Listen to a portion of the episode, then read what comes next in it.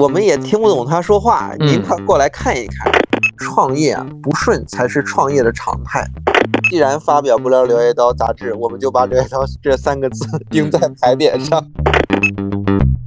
我这行说说来话长，我这行说来话长。话短说。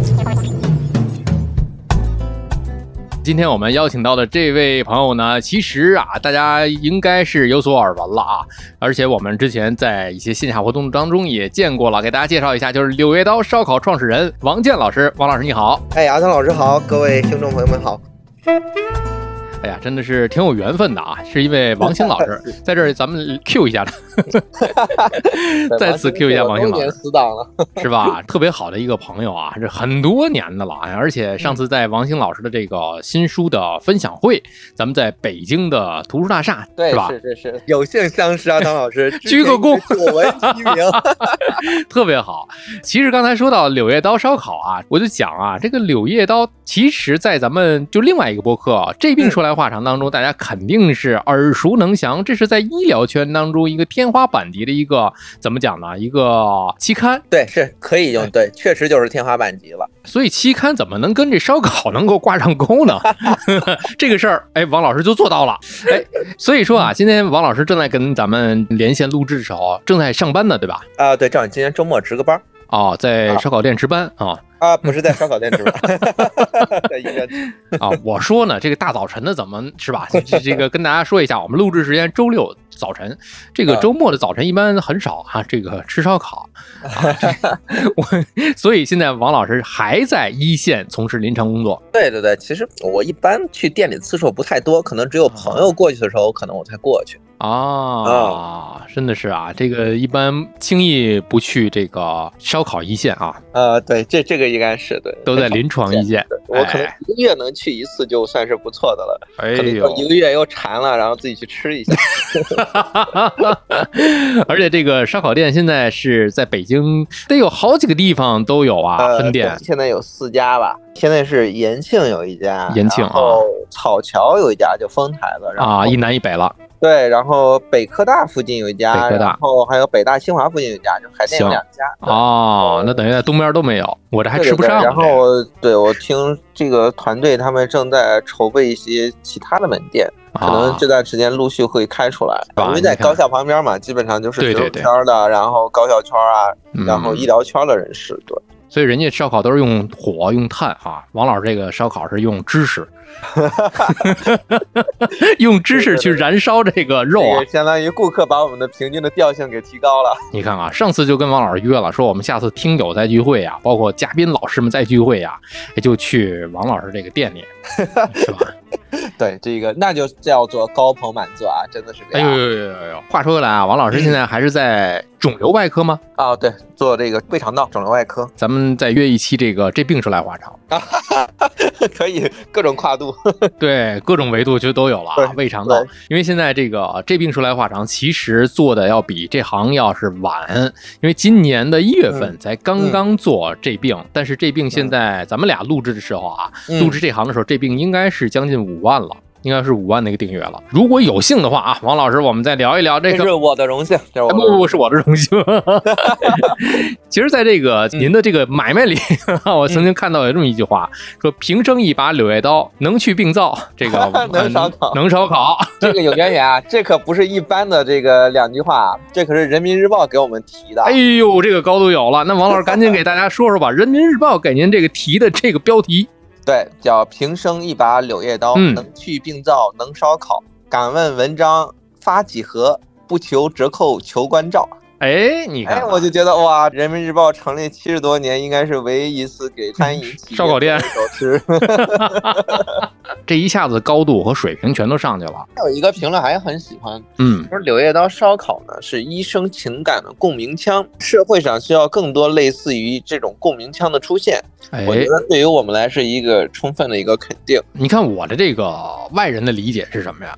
烧烤咱们今年都知道啊，淄博是吧？嗯，对，很接地气呀，就是大家街头巷尾啊，尤其现在这个季节呀，每天晚上都能在路边看到的一种人间烟火的现象。哎，对，烟火气特别重要。你觉得整个社会的活力回来了，是吧？对。但是这个柳叶刀。咱们就说，感觉在医疗圈里面，它是一个高度，它不是每一个临床的医生都能够得到的这么一个发表，可能是百分之九十九点九九的人这一辈子都是够不到的。你看看，这个王老师就是把这么一个一上一下的这两件事儿啊结合到了一块儿，所以呢，王老师得跟我们好好来聊一聊了。柳叶刀烧烤它是怎么来的？哎呀，这么一个故事一下子就要回到六七年前了。对我六七年前，因为我外科大夫嘛，那时候读研究生的时候下了手术呢，因为就比较晚了，经常是九十点钟，可选的吃的真的是非常的少。基本上主流呢就是吃烧烤，就我们当时那家医院附近啊有一个烧烤的大排档，是一个小作坊。然后我们这个下了手术呢，经常一起去吃。后来有一次那个店突然关了，再过段时间呢，我们看这个老板啊被警察带着指认现场，哎，我们都很纳闷，问怎么回事？说因为这个卖假羊肉以及地沟油这不安全食品，然后被查了。啊，我们当时就觉得。哎我这太过分了，这怎怎么能卖假羊肉串呢？同学开玩笑说：“哎呀，人家也没有骗咱们，人家当时写的就是肉串，咱们以为是羊肉串，肯定就是那种鸭肉啊什么，或者什么其他乱七八糟的很便宜的肉冒充嘛。”我想，哎，这不行，这个吃的太不放心了，要不然咱们弄一个自己吃饭放心的地方。初衷其实就是因为这个啊。然后当时给一些这个亲友说了，然后他们说。都是瞎想，他可能用这个好的，他就不赚钱啊，就像你说有的货车他不超载不赚钱一样。嗯，我就不信这个理，我觉得肯定不是这样。就有些人就是太贪婪了，他用正规的原料，用的好的羊肉，他怎么可能就不赚钱呢？嗯。然后我说我就开一家给你们看一下。其实有些时候有最开始呢有点赌气的成分，或者是哎无知者无畏吧。那我最开始我自己的钱不够啊，然后我就给我的一圈朋友打电话，大概有二十个朋友吧。嗯。最后这个有有大概十七八个人，就是说同意了，然后和我一起。然后我记得给第一个哥们打电话的时候，他说开在哪里？我说还没有选址呢。他说叫什么名字？我说还没有想好。他说那预算多少钱呀？我说我也不知道。他说你这不耍流氓吗？什么都不知道就拉着我们去创业，把我骂了一顿。但是呢，其实都是因为关系好嘛。这损完我之后呢，还是把自己的所有的积蓄拿出来。当然那时候我们刚研究生毕业，其实也没什么钱。他的所有积蓄可能也就是两万五千块钱。然后最后呢，就是哎呀十七八个人，然后几天的时间，大概一起凑了八十多万。啊，我算拿了个大头，然后就作为这个牵头人，然后把这事儿给做下去了。最开始想的非常简单，开店嘛，选个地方，哎，招三个厨师，招三个服务员，这个店不就开起来了吗？哎，想的非常简单。然后当我们把这个店开起来，转让费呀、什么房租啊、装修都弄完之后，手里一共就剩了五六万块钱了。这五六万，然后再花一些钱做些广告，不就行了吗？然后我们厨师长给我说的，因为我们当时招了三个厨师，三个服务员。店一共才六七十平啊，然后这个人呢本身是够的，但厨师长说，他说老板，那我们也得休息呀，你这个招的人都没有让我们轮休的呀，也是坏了，把这给忘了，因为我们下夜班呀，外科大夫下夜班他没有下夜班，也没有 休息，我们就正常上班，没有想到这一茬。好，我们住院医啊，住院厨师，对对对对。然后按照我们的思维去想，这一想，哎呦不行，人不够，又得重新再招人。然后我们又多招了几个人，又多招了几个人之后，没钱了，就真的是手里就没有钱了，也没有钱做广告了，捉襟见肘了。对，那怎么办呢？我想，那没有钱做广告，那我就自己写文章吧。然后就开始，那在哪发表呢？然后我想，要不咱们自己成立一个公众号吧。我们当时就一七年的时候建立了一个自己的公众号。然后柳叶刀餐饮，然后这个公众号建立之后呢，一共就有十几个粉丝。大家也知道，这十几个粉丝就是我们十几个股东哦，自己都关注了啊，可以啊。篇文章，我们当时特别担心啊，因为我们周围的同学都知道我们要开店了，都得来吃一吃啊。我们当时这个十几个粉丝的公众号就写了我们第一篇文章，因为当时就说嘛，就怕这开业当天都没有人来，这说太丢人了。然后我当时记得第一篇公众号的文章叫《北大协和青年医生非典型创业记暨徐州烧烤诞生记》。其实为什么当时取这个名字，我们是有所考虑的。你看北大协和，我们相当于把我们的校友囊括进来了啊，医生就是把我们医疗圈囊括进来了。因为我本身是徐州人嘛，啊，就老乡又囊括进来了，相当于我们把我们的种子用户群都给纳进来了。我想这下 就不至于一开业就是这个非常冷清吧？是。哎，这篇文章呢超乎预期，我们的在十几个粉丝的情况下，我们那篇文章居然达到了八万三左右的一个浏览量，可以了。对，微信公众号的转化率还是非常高的。对，就是直接我们准备当时的是四月二十三号营业，但实际上四月二十二号就被迫提前营业。为什么？因为我们那篇文章是四月二十二号发的，说是明天营业，但是其实看到那个文章的人就直接就提前过来了，要看一下一群医生开的烧烤店是怎么个样子啊。我印象非常深的有一个顾客，他专门从怀柔赶过来，因为我们第一家店在西直门嘛，怀柔到西直门还是非常远的。是徐州的一个老大哥，我当时很遗憾没有留他的联系方式啊。他过来吃完饭之后正常付款，然后给了我们一百块钱的额外的红包，就是说谢谢你把徐州烧烤带到了北京，把家乡美食带进来了。哎呦，我当时觉得哇，这其实也都是情谊。当然后期有很多医疗圈的捧场，然后就开始就排队，我们就哇，原来如此简单呀。当时还是非常的顺利。起步很顺利，对，起步非常顺利。然后后来呢，丁香园呢发现了我们，给我们做了一个本周头条吧，类似于，反正就是。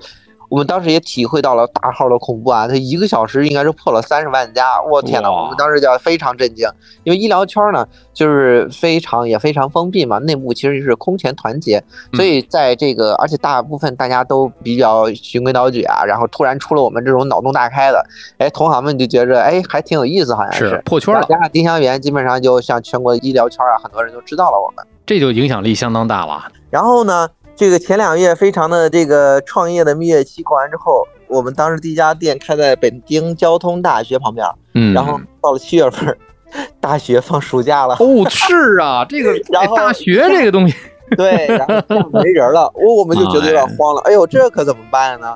这还有两个月呢。这一开始其实那个。呃，我们的成本管控啊、管理什么的肯定都不行吧。嗯。然后这个没有办法做到很好的这个成本管控。嗯。所以呢，一下又两个月，这个就开始进入亏损了。那亏损这种情况下，我们想得想点办法呀，不能光靠着两篇报道啊。是。然后，于是我们就想了一个活动，叫“柳叶刀烧烤，请柳叶刀作者回家吃饭”这么个活动。确实，哎，又有了点小热度。然后来了一批这个发了《柳叶刀》杂志的人，哎，这还真别说，北京太多了，就是这个。大佬太多了，就发了《柳叶刀》杂志文章的人，嗯啊，但是呢，我们就觉得，毕竟发着这个《柳叶刀》的人呢，总体来说还太少，你不可能就靠着这些人嘛。对，咱们想怎么能让更多人参与进来？尤其是我当时后台有个这个留言说，你们这是史上门槛最高的霸王菜，因为你发了《柳叶刀》才能免单。是，我们就想得让更多的人参与进来，那怎么办呢？我突然想起来，论文打折。嗯，哎，我们觉得哦，论文打折这个这个活动非常好啊。然后怎么能具体量化呢？不同的期刊、不同文章，但是文章呢通常有影响因子，我要给我们讲影影响因子。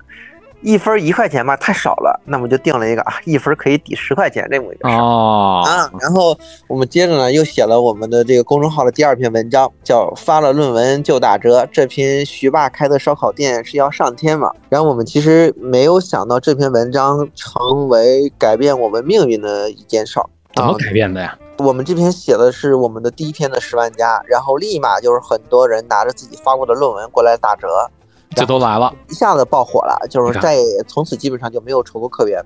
那这种情况下呢，我们又被中国青年报发现了。青年报发现之后要跟我们做个专访，当时其实我也不太懂这些东西，我就觉得报纸嘛，我可能现在没有多少人看报纸啊。但实际上人家是是一个媒体联盟，媒体这个矩阵嘛，是各种都有嘛。而且呃，中国青年报报道之后，其他各个媒体都有转载，又带来采访。哇，那个中国青年报报道完之后，一下子让我们的就是知名气又上了一个台阶。嗯，我当时是我们是有点慌的，因为我们没有经历过这种时刻，就是相当于在聚光灯下，各路媒体的朋友们纷纷过来采访。我哪上过电视啊？我之前从来没有上过电视，嗯，我也不知道这个未来给我带来什么，我还是很恐慌的。但是呢，其实就是慢慢接触了这么多的媒体的朋友，发现啊，其实大家都是这个普普通通的，为了自己的工作。然后尽尽力工作，想这个还原这个事情的真实的情况啊啊，然后这个采访的时候也非常友善。哦，慢慢的发现哇，放下了戒备心，然后当然现在其实和很多的媒体朋友都成为了很好的一个朋友嘛。嗯，哦，那个时候是我密集接触媒体的时候，在那段时间真的是有点儿，那天微信朋友圈那就是很多是我们的新闻，然后微博热搜也有也上，然后微信公众号什么也上，就从主流媒体到自媒体都有。那这个情况下呢，我们其实是度过了一段的忐忑期的，我们不知道会面临什么样的一个争议，但是还好啊。因为大家对于我们来说是非常宽容的这种一个心态来看我们。记得很多的主流媒体大概是这么评价，说我们展现了年轻医生鲜活的这个形象，医生并不是刻板的，就是这么一个。然后另外一方面呢，说我们鼓励学术，这样呢也是一个好事儿。哎，我觉得哎，大家对我们实在是，就是我们做的其实没有这么好，但是呢，大家呢把我们夸到了一个不属于我们的一个高度，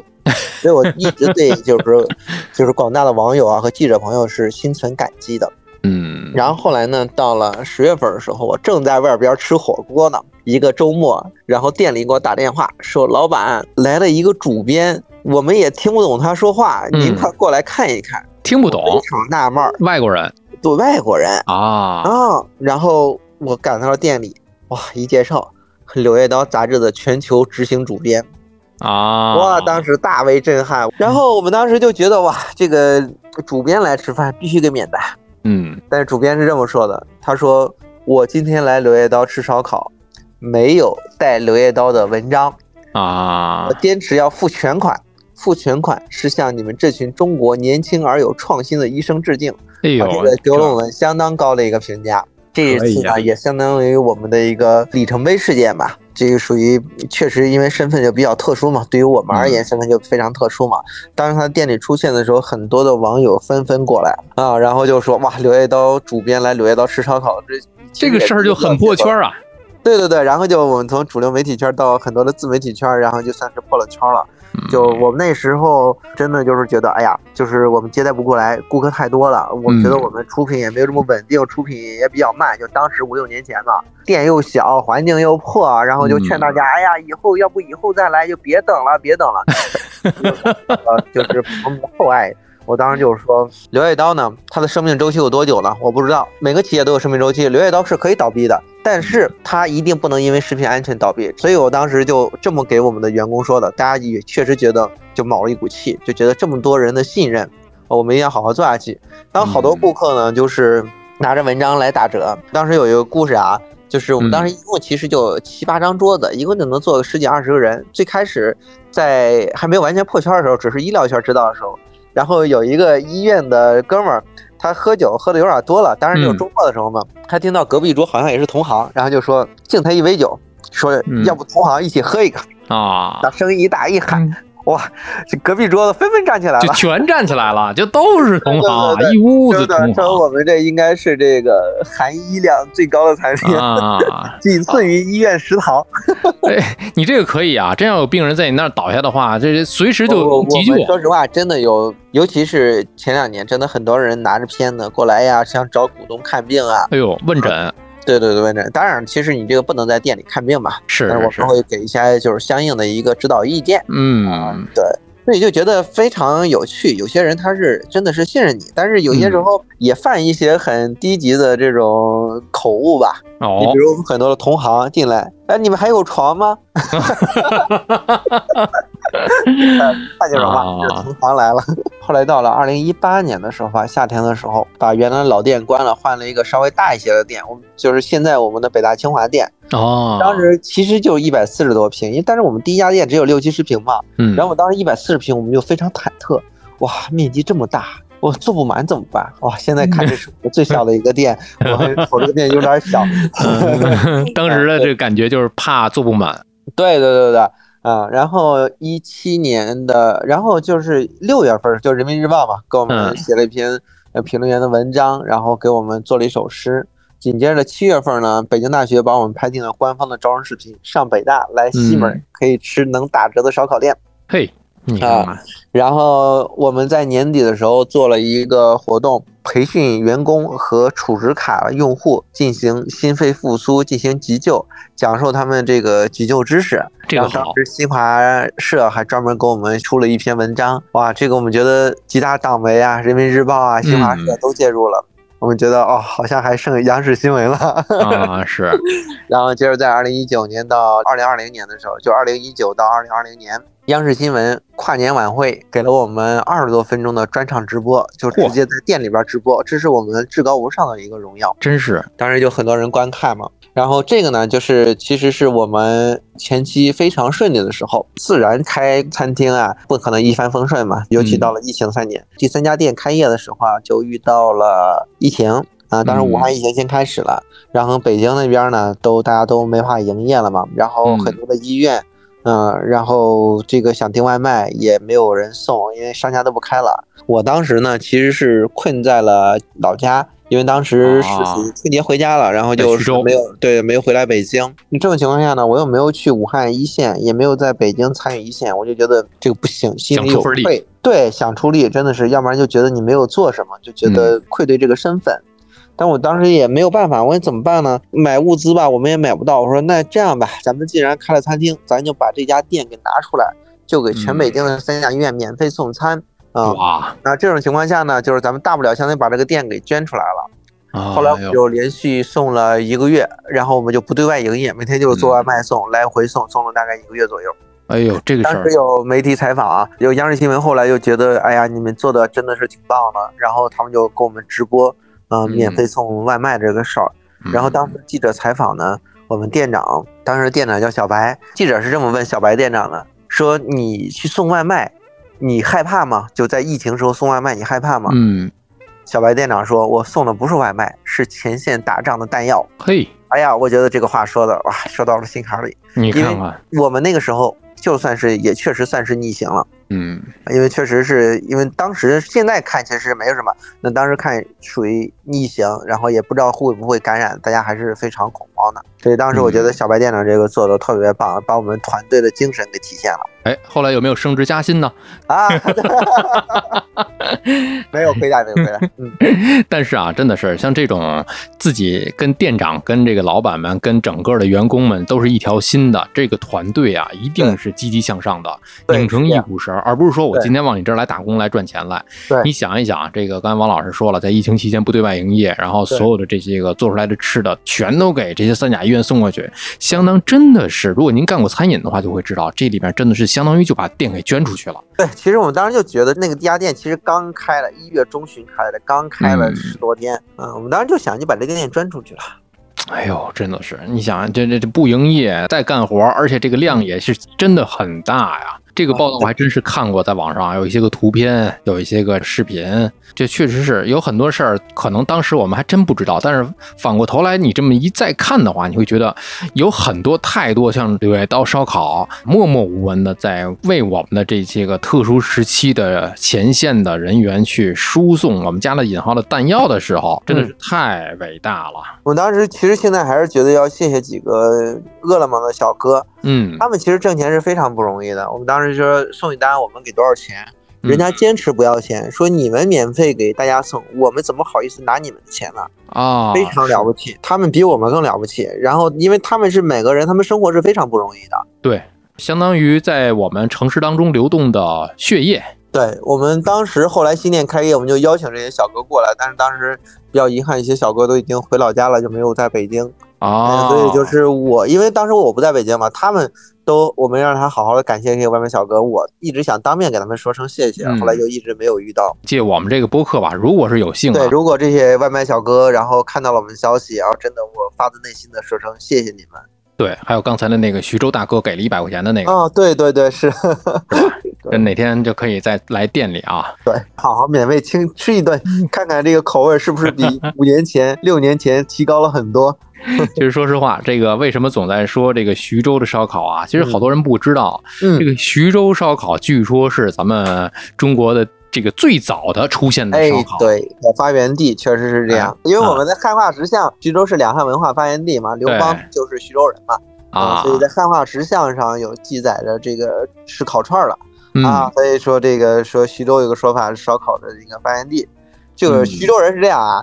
徐州人的烧烤自信是刻在骨子里的 啊！你可以说徐州各种不好，但你不能说徐州烧烤不好吃。就是这个事儿就不能说不行。对对对对，你可以说徐州其他不行，你不能说烧烤不行。哎呦，真的是这么一说的话，我就有点向往了。我还真没吃过正八经的这个徐州烧烤。对对对，坦白来说啊，我我说刘叶刀是比正宗的徐州烧烤是要差一些的啊，我这个我承认。还挺谦虚的啊。那在北京的话，现在就是光说北京地区啊，能吃到正宗这个徐州烧烤的，是不是也就是在六月刀了？呃，应该也有，应该也有，很少很少。哎，如果有的话，大家可以在评论区啊，这个给我们打出来。反正这期咱没也不是广告，咱咱就是这个聊故事。我我客观来说，我我认为我们做的没有徐州当地的好吃，它也限于一些原材料的原因。哎，也有可能，你说这个确实是比较客观啊。对对，因为这个有很多的当地美食，为什么在当地吃感觉跟我们现在即便是这个物流啊、快递啊非常的发达了，但是感觉还差一点。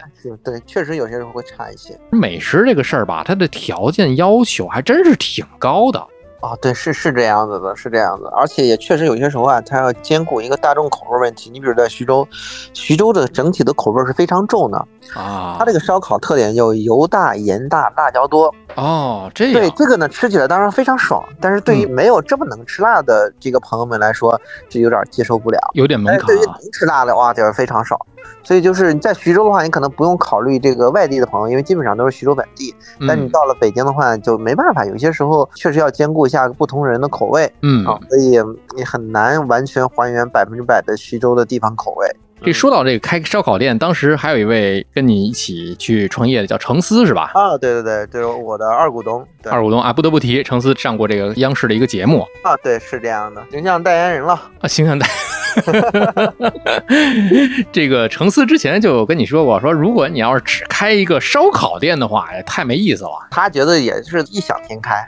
啊，也是，而且发现哦，这个非常认真了，然后在做这个事儿，然后他就觉得啊，那就支持吧。对，其其中还是有一个故事打动他的哈。之前你去是老家是哪啊？跟同事经历了一场车祸。哦，对，好像对，有有这么个事儿，对，嗯，出了比较严重的车祸，对，然后后来就赔了一笔钱，然后我就这些钱我都没要，全给我受伤的师兄了。然后他就觉得可能，哎呀，这个人还是比较靠谱的，值得合作的。嗯，你还别说，这个有的时候啊，这个干买卖做生意啊，嗯，你选择这个合作伙伴，他不见得是我光看这个项目本身。对，是这样，人非常重要。对。其实这个事儿有点像咱们出去旅行，这个地儿好玩吗？哎，这地儿非常好玩，但是我得看跟谁一块儿去。哎，对，是这样子。即便再没意思的一个地儿，我跟对了人，哎，那我就显得这个事儿啊特别的有意思了。嗯，对，合作的时候也是，如果这个互相算计，对方即使再聪明，那也很难合作好。是，就是因为创业呢，本身呢需要互相这个互相妥协、互相包容，这样才可以。嗯，但是这个作为医生啊，创业一个餐饮啊，不得不说呀，就是隔行如隔山呐。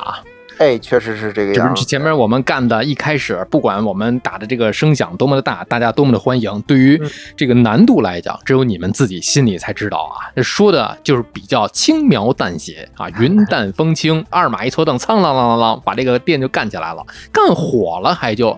但是这里面确实是有很大的难度吧？隔行如隔山。你医生干餐饮，又不是我们在全职在做啊，确实会遇到了很多的一个困难。嗯，所以就是有关于这个创业这个事儿啊，我觉得要非常慎重。确实不是所有人都适合创业，因为它确实是有一些风险这个因素在里边。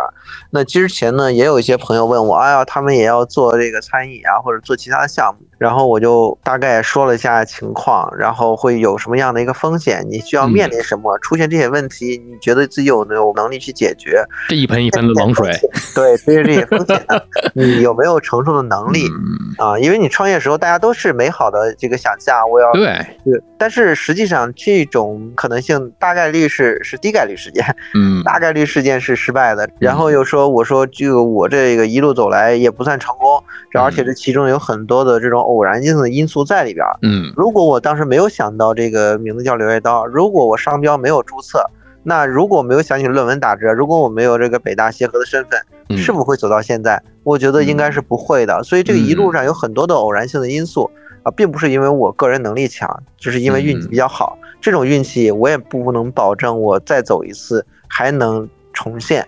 所以我说，你们不能光看着现在觉得还凑合着这个结果，你们就觉得也想创业。我觉得这个一定要是非常慎重。那对于那些真的是想全职创业的人来说呢，我觉得有点小小的就是建议，就打个比方，你如果想创业餐饮，我建议你先去餐饮连锁好好的干上几年，把餐饮的真正的这种从基层到管理岗都干一遍，都知道怎么回事了。这种情况下，你独自再创业会把失败的概率降到最低。嗯，是，还真是啊。这个想干的盲冲啊，对，盲眼睛盲冲啊，蒙眼狂奔。当时是属于盲冲，只是因为确实是运气比较好，加上这个大家对我们的支持太多了，嗯啊，所以显得很顺利。但是呢，确实有运气的成分在这里边。嗯，其实不得不说，这个干每一行都是有自己的底气、实力，再加上这个时运。这个事儿啊，就是有很多啊，咱没法用科学来解释。你就赶在那个时候了，你说怎么怎么弄这个事儿？你有的朋友刚刚想创业，那你可能这个想想卖炸鸡啊，禽流感来了；还 想开餐饮，疫情来了。嗯。你这不就是时运吗？这没不讲理啊，这个事儿。但是啊，话说回来，看王老师说的，如果没有叫这个柳叶刀，如果没注册这个商标，如果没有论文打折，可能缺一都不可。对，是这样。就是我经常说啊，就是创业啊，不顺才是创业的常态。这就像是百分之九十九点九没有发表的这个柳叶刀的这个人数一样，可以这么理解。对，就是这样。对。但是王老师发表了吗？我距离那个还差个十万八千年。但是你把这件事儿百分之零点一的这个事儿干了呀？开玩笑嘛，就创初期说，既然发表不了《柳叶刀》杂志，我们就把《柳叶刀》这三个字 钉在牌匾上。这个咱俩就有点像了。你看，我说既然没有办法去从医啊，但是我做了一个医疗健康类的播客啊。嗯，这病说来话长，是吧？异曲同工之妙，异曲同工之妙。因为我这当时啊，这是不是时运不济啊？完全个人学习成绩当时那个分数不够。这个怪不得别人啊。做这个呢，真是通过一些医生的访谈，可以把更多的医学的知识传播过去，可能这个挽救了更多的人。在这病说来话长当中。也是帮助到了一些个朋友，当然我们也是这个原则，就是不在这个播客节目当中啊，以及评论区不去回答这个问诊的这么一个环节啊。对，不对，这个是我们的原则和底线。嗯，如果有问题，还是线下去挂号就医，我们只提供一些方向。你比方说，有的朋友很焦虑某一个问题啊，我们就说了，你不妨你去打一个疾控中心的电话，你不妨去找一个医生，甚至我们的嘉宾都有号，每一个嘉宾这身上都有号头。我们不是所谓的那些个空头的那些个嘉宾，都是有号头的，你都可以去挂嘛。去上海也有，北京有，天津也有，哪里都有，你就去找他们就好了。然后有的朋友真的是找到了牙科的这个吴斌吴老师，天津总医院找到了眼科毛主任，然后就是还非常难挂的，非常厉害，非常厉害。嗯，然后找到他们之后，他们人家那个嘉宾老师这个回馈说啊，咱们的听友真的是素质水平很高。一呢，人家可能是听过一遍这个播客了，能够跟你聊得透了。再一个，你说什么他能懂，嗯，这是一个特别好的一个作用。希望能够通过播客呢，给大家指引一个方向，间接的帮一下大家。哦，对，因为那个播客朋友，我之前见过一些，就是在王兴的这金书发布会上，我觉得整体的感觉就是腹有诗书气自华。这阵儿真的是替我们的听友要感谢一下王老师的这个夸赞。我觉得各种就是不同的这个栏目有自己固定的。这个听众群吧，我觉得应该是整体素质非常高。嗯，那因为我也是把自己的这个爱好啊，跟这个特长啊发挥了一下。呃，视频不是我的专项，当然我现在也在逐步的做小红书的这个视频播客嘛，就是跟各位老师在聊临床的时候，我们有的时候去到诊室里，可能休息日去到诊室里没什么病人，我们就是在诊室里聊，甚至有的来到我们的这个录音棚里聊啊，都可以。然后呢，这是一个情景。当然了，这个音频是我的一个看家的一个本领，因为本身在广播电台工作嘛，这个东西就太熟。熟悉了嘛？对，就很多的时候，大本行，哎，只闻其声不见其人的时候啊，这真的感觉这种给你的空间更大，给你想象的空间就更大了。就像咱们今天的这种聊天一样啊，可能好多人都在想象这个柳叶刀烧烤。烧烤店是一个什么样的一个环境啊？究竟是什么样的？哎，什么味道啊？大家都会想象是吧？对，这个视频大家也可以去网上搜，还有自己的官网呢。这个真的是啊，医学界的五 A 级打卡景区啊。就特别喜欢一个医药圈的一个老大哥对于我们的一个评价。哦，我之前不认识他，我正好是因为有记者做了一个节目，我看到了有个顾客采访，然后我看他的介绍是一个医药企业的，然后他这么说的。记者说：“你为什么来柳叶刀吃烧烤？”然后他说：“柳叶刀是我们医药人的家呀。”嗯，还有两九啊，这个定位非常好的，真好真好，我就真的是希望能够有机会啊，王老师把店啊往东面开一开啊，嗯嗯，努力努力，照顾一下这个，因为北京这个城市，可能在听播客的朋友啊啊，有的人确实有耳闻，北京太大了。就是对你，比方说从这个房山啊，要是到密云啊，这有可能是什么叫说，这是异地恋啊，就是说啊，对，是这样年轻人谈恋爱算是异地恋了，对，是吧？这这个西二旗啊，到这个通州啊，这也是属于跨城了，快。嗯，这北京确实城市太大了，需要王老师跟他的小伙伴。房山到密云，可能我坐高铁从北京已经到徐州了，呃，是吧？嗯。你就这么说吧，我我家我这个爸妈在天津是吧？我这个家我们住在这个北京的东边，啊，我这开车回去一个半小时，我可能一个半小时到不了这个密云，嗯，就这么一个距离。到徐州的话，高铁就两个半小时到三个啊，你看看，啊就是非常近。所以这个太大，确实太大了。现在店只有在北京哈，啊，我们正在筹备哦。对团队，他们还是非常有上进心的，是因为有需求啊，市场很大呀。可不可以透露一下，准备在哪个城市开？呃，我们现在在上海和徐州。啊，那好办了，那听友会以后的这个据点我也能解决了。哎呀，这个每一次上海的这个听友一聚会啊，我们就是焦头烂额，找不到适合吃饭的地儿。有的这个氛围不太好，有的哎，我们别说，第一次今年的五月二十号五二零这次聚会，还有上一次这个也是因为王兴老师的这本书嘛，啊啊，这个首发在上海。然后我们后面也是聚了一次，这跟第一次我们都一样，都是一家在浦东的一个烧烤串店啊。第一次在户外，第二次在室内，也是一个串店，感觉特别的好。就这种大家在一起吃串的感觉呀，怎么说呢？参与感特别的强，它不像是它圆桌拉近，对，这种每个人之间的这种感觉就有了，而且它有烟火味。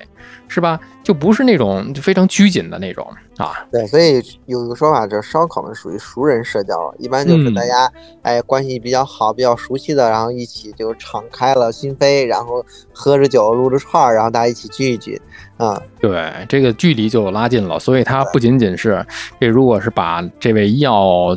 界的这个朋友的这句话，如果再扩充一下的话，那就是不仅仅是医药界的朋友的这个家了，以后也是我们这个医疗健康类 啊，我们这个整个这个圈子的一个这个同仁们的一个基地啊，我们也希望能做成这样。学术圈的深夜食堂，医药人的家，什么时候真的是开业那天，我得组织听友去捧场哦。那那到时候一定想 打着高铁去啊。北京东面开新址，我也要。我们如果有合适的话，我们就是因为非常慎重这个事儿。嗯啊，不求规模，只求开一家成一家。哎，这个特别好。其实从一开始大家都听得出来，王健老师是一个稳扎稳打的一个人，并不是特别冒进的一个人。每一步你都想完之后，都说：“哎呀，店面这一百来平怎么办？要做不满。”嗯，是吧？你这是非常。我们其实现在还整起来挺好。我们现在四家店都属于挺好的一个盈利状态。嗯，我们虽然知道百分之百非常难，但是我们力争百分百。是，这就是这个呢，只是一个不是说你追求盈利，当然做生意都是追求盈利，但其实是一个自然而然的结果。只要你把品控做好了，你做好吃了，大家吃着满意的。这个盈利就是一个自然而然的一个结局了。所以说，我们就是回答了节目的一开始王老师说的那句话：如果你要用高品质的肉的话，用真肉的话啊，人家都说不赚钱，是完全没问题的。完现在你看这个答案给到了，完全没问题。就相当于我六年前自己给自己提的一个问题，然后我六年之后我回答了。所以大家给了一些人，尤其想干餐饮的一些人的一些良心忠告。是吧？对。再一个是也给了一些同行的一些可能，那么这个可能是基于很多原因。刚才我们也说到了啊，有这个实力呀、天时啊、地利啊，全都有。那其实现在对于这个自己科室的同事，都去王老师这店啊，应该都去过，都去过了 是吧？对对对对，我这个上班之后半年，我的领导才带着全科，还有包括科室的进修的老师一起过去。啊，然后说，我为什么过了半年才来？就是看你的平时工作表现怎么样。我发现你平时表现工作非常好，我非常满意，所以我才来，不然我是不会来的啊。也是一个领导给予的认可和肯定，这是属于领导的艺术啊。是这样，一定需要什么呢？就是所谓的最初啊，有人所谓的不务正业的这个嗯，对对对，不要是靠嘴然后回怼，这些是没有意义的，你就用实际的行动，然后给看就行了啊，大家放心吧。就我平时去店里的时间其实还是比较少的，我我真的差不多大概一个月去一次。嗯，去呢就是因为自己馋了，因为他们我们现在有自己的团队，就专业的这个餐饮团队，把这个经营的算是井井有条的，所以觉得哎，我我还相当于甩手掌柜了，还挺放心的。哎，你这个甩手掌柜的，但是可不是大家认为的那种真的甩手啊。这个前期的努力，前期那么多年的这个基础啊，把这个东西给捋顺了吧。对我们这期节目的意思啊，不是劝大家去不务正业，是先把本职工作干好的前提之下再做斜杠青年。对，一定是这样，不然的话很难做好。对，因为这个你自己如果工作都没有做好，你再想做其他事儿，相当于两个可能都没有做好。不要盲目的去为了创业而创业。对，是这样子。有些时候呢，可能就是一个契机，真的是机缘巧合，既给大家泼了冷水，又让大家这个感觉到了创业的温度啊。柳叶刀，不管是什么刀，刀上这个感觉冰冷冷，但是串儿吃起来真的是暖心窝啊！暖心窝，对啊，对，又应了点了一下这个人民日报的这个标题：平生一把柳叶刀啊，能去病灶，能烧烤。后半句是：敢问文章发几何？不求折扣，求关照。好，这个文章发了，这个现在 S C I 的这个文章还能打折吗？对，一直这个肯定是，这是我们的特色。行，进行下去。那我就就得找发 S I 的朋友去店里吃啊。对，然后我之前就关于这 S I 的打折的故事啊，就是还有比较温馨的小故事。一对小情侣看起来应该是研究生，嗯，然后这个男生带着女生来吃饭，说这个发表一篇文章来打折啊，下次发了文章再带你来吃，只能是发了文章才能来吃了。那就得迫着他抓紧发文章了。对，你说打的折扣吧，咱们也不是说求这个能省多少钱，就是一个小的一个成就感。对一个成就感的展现，所以希望啊，这真的是以后有机会的话，我也早点去尝一尝这个王老板的这个烧烤店这个风味。我们得继续这个不断的把口味给精进了啊，没准备再做做火锅什么的啊，那就不准备了，就还是把这个烧烤的这个整个的这个 SKU 打造的完善一点。对，就是这样。对，期待能够有机会早点去尝一尝。也期待在柳叶刀上能认识更多的这个线上的朋友们，谢谢大家。行，我们今天的这一行先跟王老聊到这儿，我们后面再约一期这病，大家真的是记得收听哈。好，胃肠道的疾病我还是有很多想说的，包括这个预防啊，包括这个早诊早治发现啊，我还是想有很多的话要说。那么希望有机会再参加阿汤老师的下一期的播客。那得嘞，我就抓紧写提纲了。好嘞。